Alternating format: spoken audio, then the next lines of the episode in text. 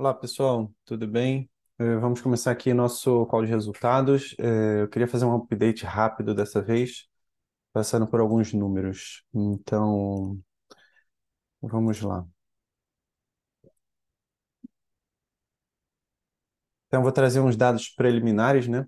Até junho, né? E alguns dados agora de julho. Então, a gente sempre começa aqui com essa exoneração de responsabilidade futura dos pertence. E eu também queria adicionar que a gente está trabalhando com dados sistêmicos e não dados da contabilidade. Dados da contábeis a gente tem até abril, né? Então a gente está trabalhando aí forte para trazer esses dados contábeis é, maio, junho e julho.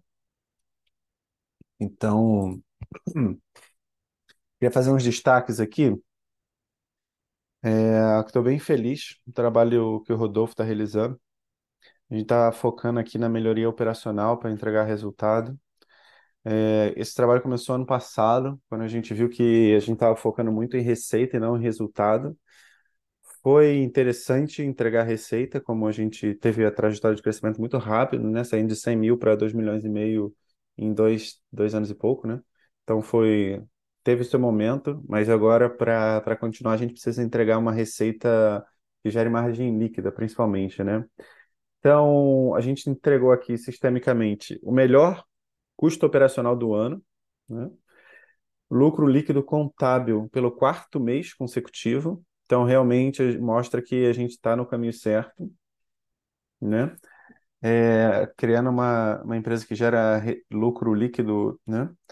E também é, lucro líquido contábil de 29K, pelas nossas estimativas aqui gerenciais, e em, em julho, né? E lucro líquido recorrente de 47K, né?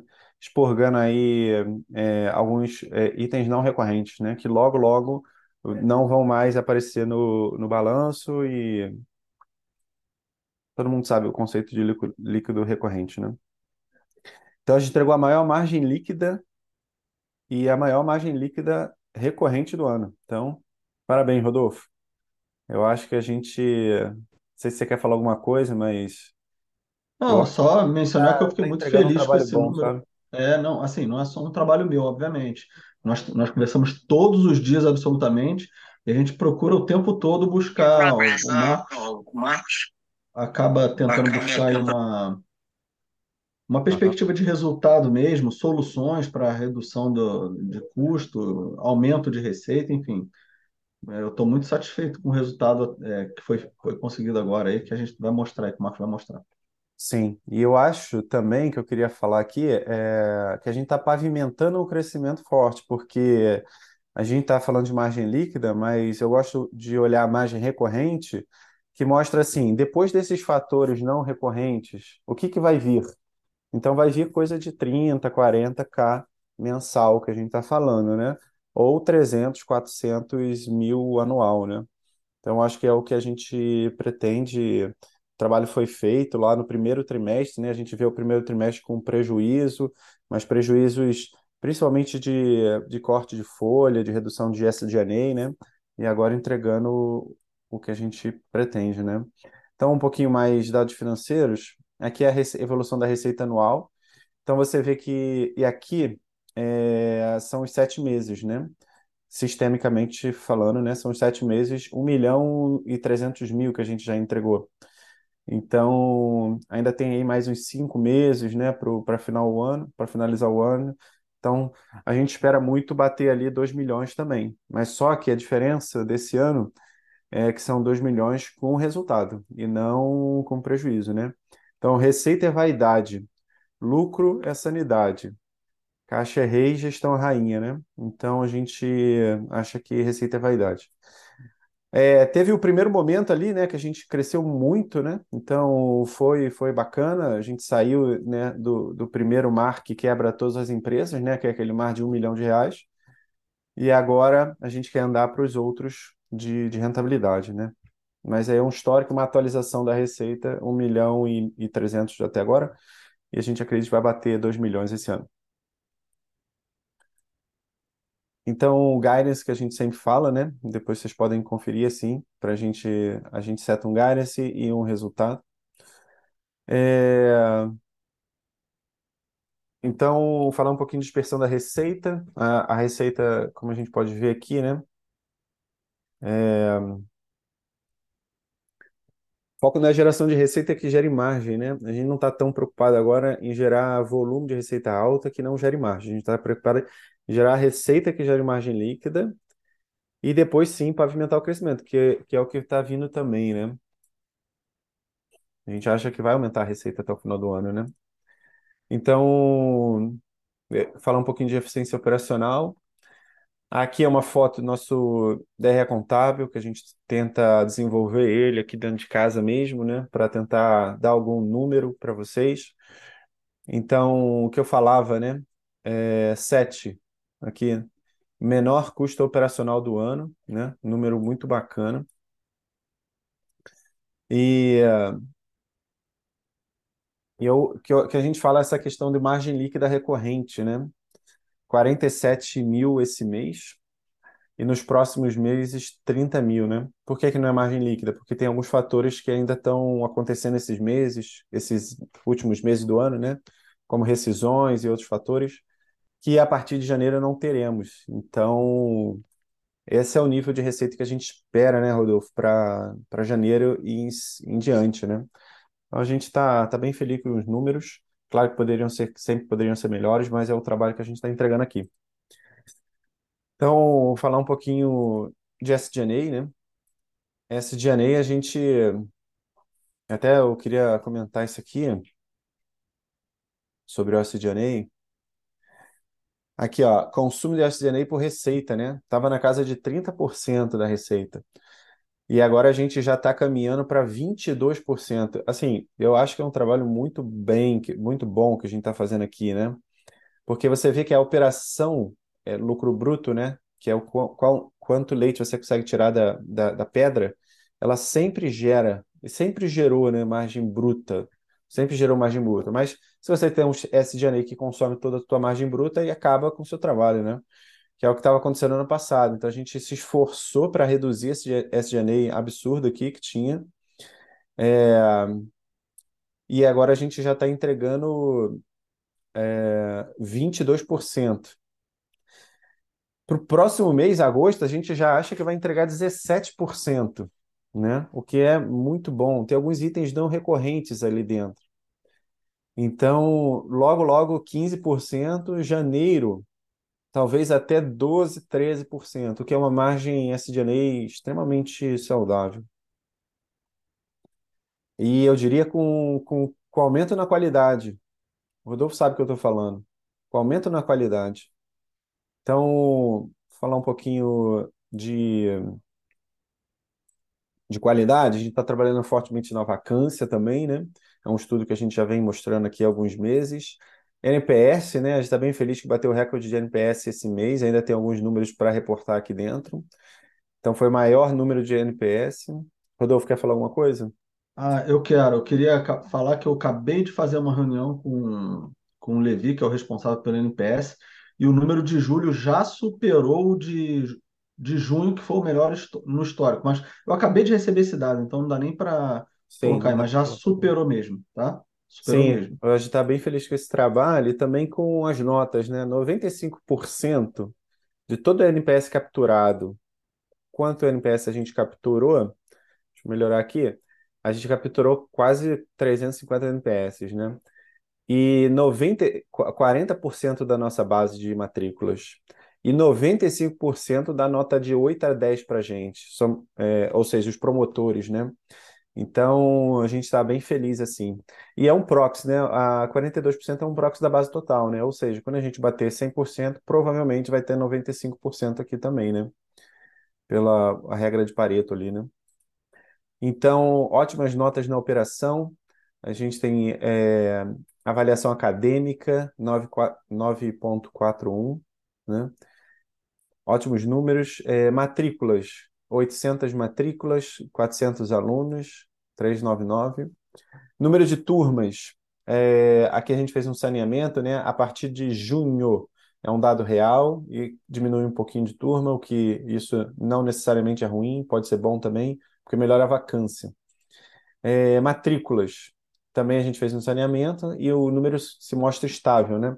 Aqui é um dado que a gente estava pegando errado e agora é o dado real mesmo, 800 e tantas matrículas. Número de alunos também estável e com um leve crescimento aqui, né? Um leve crescimento. É, falar um pouco de dividendos, a gente sempre fala de dividendos. É, a gente tem uma estratégia, estratégia americana bem famosa, Monthly Dividends Aristocrats. Um dia a gente quer chegar lá, pagar dividendos todos os meses e crescentes, porque isso dá segurança para as famílias. Muita gente que escuta esse call de resultados não entende as coisas que eu falo, porque eu falo na linguagem de mercado, né? Mas o que, que as pessoas entendem é o dividendos chegando na conta, né? E ajudar esse projeto. É, então a gente começou essa empresa em 2019 com mil reais, eu e minha esposa, um real era a cota. É, no ano seguinte a gente valorizou ela em um milhão e meio é, e ninguém entrou aqui, né? No ano seguinte, 21, a gente valorizou em 3 milhões e dois, dois sócios entraram com 10 mil reais. E no ano seguinte, ano passado, a gente valorizou em 4 milhões e 20 famílias entraram. Elas recebem dividendos todos os meses. Temos um free flow de 5%, né? Então, aqui é o gráfico de dividendos mensais, né? Com um, dois, três, quatro aumentos em apenas um ano, né? E como esses números mostram, né? Eu acredito que tem muito espaço no balanço para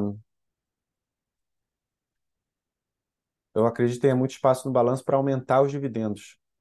Então, a gente quer aumentar o dividendos sem necessariamente aumentar o payout, né? né? Porque alguém pode, alguém que entende mais de mercado pode falar assim, poxa, para que que você paga dividendos? Até o Augusto Gazola, que vai vai assistir essa reunião, ele vai pensar que eu sou maluco, né? Poxa, não paga dividendos, tudo crescimento, mas Gazola, uma mensagem para você. Eu acredito que as famílias precisam dessa segurança, né? E a gente aumenta dividendos sem necessariamente prejudicar o payout, né? Ou seja, para as famílias que estão escutando, né? Você consegue dar uma remuneração boa para essas famílias e elas têm segurança que esse projeto realmente dá certo, que esse projeto tem uma governança, poxa, incrível, que nem multinacional tem. E começa a confiar na gente e principalmente confiar no projeto, na, na nossa, nossa missão, né? É, na nossa missão e, e ajuda a, a crescer, né, como um todo. Então é isso, um update rápido que eu queria dar para o mercado. Não sei se Rodolfo quer falar uma coisa, alguém quer fazer alguma pergunta. Murilo, eu gostei de ver você por aqui, hein? Ricardo Gomes, estava sumido, eu pensei que você nunca mais ia aparecer. Que bom que você veio. Jorge sempre aparece por aqui. Alguém quer falar alguma coisa, Ricardo? Bom dia, Marcos. Bom dia, É, Ricardo. Que bom que você está aqui. Eu pensei que você nunca mais ia vir aqui, cara. é, foi um momento de turbulência aqui no trabalho. Desculpa eu não estar com a câmera ligada. Eu Nada. estou aqui no. Veja, Marco, me diga uma coisa. Como é que está aquele projeto da parte física da escola para implementação? Ótima pergunta, Ricardo. A gente estava com uma estratégia de fazer um Investor Day esse ano. Captar 800 mil e ir para para uma sede física, né? Comprar um terreno aqui e construir uma escola. É, falando no- com o conselho de administração, a gente percebeu que isso não necessariamente daria muito certo, porque pelo valuation da empresa, a gente conseguiria ali no máximo um milhão de reais, o que já seria muito, né? Seria um valuation até esticado, né? Mas com um milhão você não consegue nada, Ricardo. Só para você ter noção, um terreno bom uns 400 mil. Para você fazer um metro quadrado bonito é 5 mil reais. Ou seja, você conseguiria fazer 100 metros quadrados. É, o retorno demoraria muito. A outra ideia que caiu na mesa ali do Conselho de Administração é vamos para M&A. Quem não conhece, M&A é Merge and Acquisition. Você comprar outras escolas. A gente procurou escolas aqui do sul do país, uma escola que gera um milhão de reais com 300 mil de lucro. Quanto custa? Um milhão de reais também. O que eu achei muito barato. Mas tudo bem, vamos supor que aquilo é verdadeiro. Ah, então a gente compraria aquela escola e cresceria. Foi uma ideia que a gente pensou aí durante os 15, 20 dias.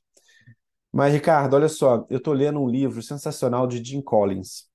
É, o livro chama é, From Good to Great. É, empresas feitas para vencer. E sabe uma coisa? Eu penso, agora falando assim para você mesmo, né? Eu penso que a gente tem que é, crescer. A Bárbara nem sabe disso, até vou falar com ela. Mas eu penso que a gente tem que crescer é, é, com as nossas próprias forças, sabe? Sem investor days, sem, sem, sem comprar terreno, sem comprar escola, criar as nossas próprias escolas. Então, eu não tenho a resposta pronta, Ricardo, mas eu estou pensando alguma coisa em, não sei, vou falar aqui em primeira mão, bem por alto, Ricardo, tá? Não, não estruturei a resposta ainda, mas eu conversei com algumas mães e elas estão urrando assim de dor, porque a educação está horrível. Então, começar alguns movimentos presenciais. A gente começou o Clube da Floresta em Campinas, Rio de Janeiro, vai tentar em Brasília e Florianópolis e esses clubes da florestas crescerem, virarem algum movimento presencial e esses movimentos presenciais crescerem e virarem escolas. Eu sei que a minha resposta está totalmente vaga, mas é isso que eu estou pensando, Ricardo. Então, você perguntou o que eu estou pensando, eu estou pensando isso. Eu não estruturei ainda para te responder, para responder ao mercado. Mas eu acho que a gente tem que fazer assim, é, set fire, né? Quando hit the gas e, assim, não sei se eu não sei se eu estou conseguindo explicar, Rodolfo. Se você quiser me, me ajudar um pouquinho. Não, mas eu acho, acho que você já explicou. É, assim, é, você tem um primeiro embrião sendo criado, uma semente sendo criada nesses lugares que o Marcos falou, né? Campinas, Brasília, Florianópolis, Rio de Janeiro. Rio de Janeiro e Campinas. Campinas amanhã, o primeiro o Clube da Floresta. É, Rio de Janeiro já aconteceu. A ideia agora é começar em Campinas. Amanhã também acontece em Curitiba, especificamente, Sim. que já está desde o ano. Já, é. Já... E Não, assim, a partir desse, dessa movimentação, porque, ô Ricardo, é, nós temos aí é, um mercado muito grande de mães que estão reclamando absurdamente do processo educacional. Eu venho da, da escola regular, eu trabalhei durante 18 anos na escola regular. E o que você tem de ideologias dentro da escola regular, que tem um mercado imenso que está crescendo, que não está querendo esse, esse, essa velha escola, essa velha escola aí regular, é muito grande em vários lugares. Então, pelas conversas que nós já andamos tendo tido com algumas mães nessas, nesses lugares, é, tem tudo para a gente começar o Clube da Floresta e aos poucos percebendo como é que nós podemos crescer nesses lugares fisicamente. Exatamente, o Jorge falou ali, MVP, né? Então, é, traz uma coisa de, de empreendedorismo, entendeu? De MVP, vamos embora, vamos na raça, entendeu? Do que é ficar alavancando empresa, ficar trazendo mais sócios. Não, não que po- possa trazer sócio, mas tem que entregar resultado, entendeu, Ricardo? E, e o resultado tem que sair rápido. É, então, isso que eu penso. É, Ricardo, não sei se eu, eu baguncei a sua mente, mas Não, deu para assim, entender. É, porque normalmente o pessoal, ah, não, qual de resultado tem que ser tudo estruturado, sigilo, tal, mas cara, aqui só quem escuta são meio que amigos, famílias, e, e meio que a gente tá junto aqui nessa, entendeu, Ricardo? Eu queria que esse call de resultados fossem várias famílias aqui que são sócias, né, que a maioria é, e vamos embora, vamos fazer isso, vamos fazer acontecer, entendeu? Então é isso. Fábio, é, desculpa, Ricardo, é, consegui te responder? Sim, Marco, ficou claro. Foi, é uma evolução, né, do, do, do mercado, né, da mudança É. do entendimento. Que acontece, a gente muda no, no meio do caminho, né?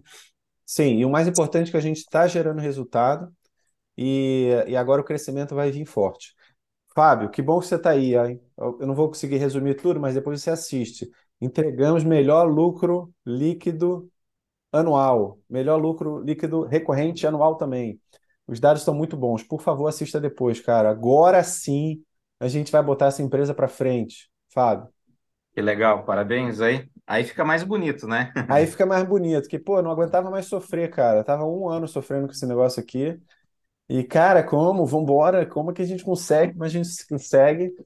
E eu acho que agora a gente está num caminho bom, assim, e, e o, o, o futuro é bom, assim, a gente vai, vai começar a entregar coisas maiores e depois escuta a resposta que eu dei para o Ricardo sobre os projetos presenciais, tá? Não quero Legal. re- re- é, repetir agora. Nada, depois eu assisto lá, sim. Desculpa aí, cheguei atrasado, estava em outra reunião. Nada, nada. Mais alguma pergunta?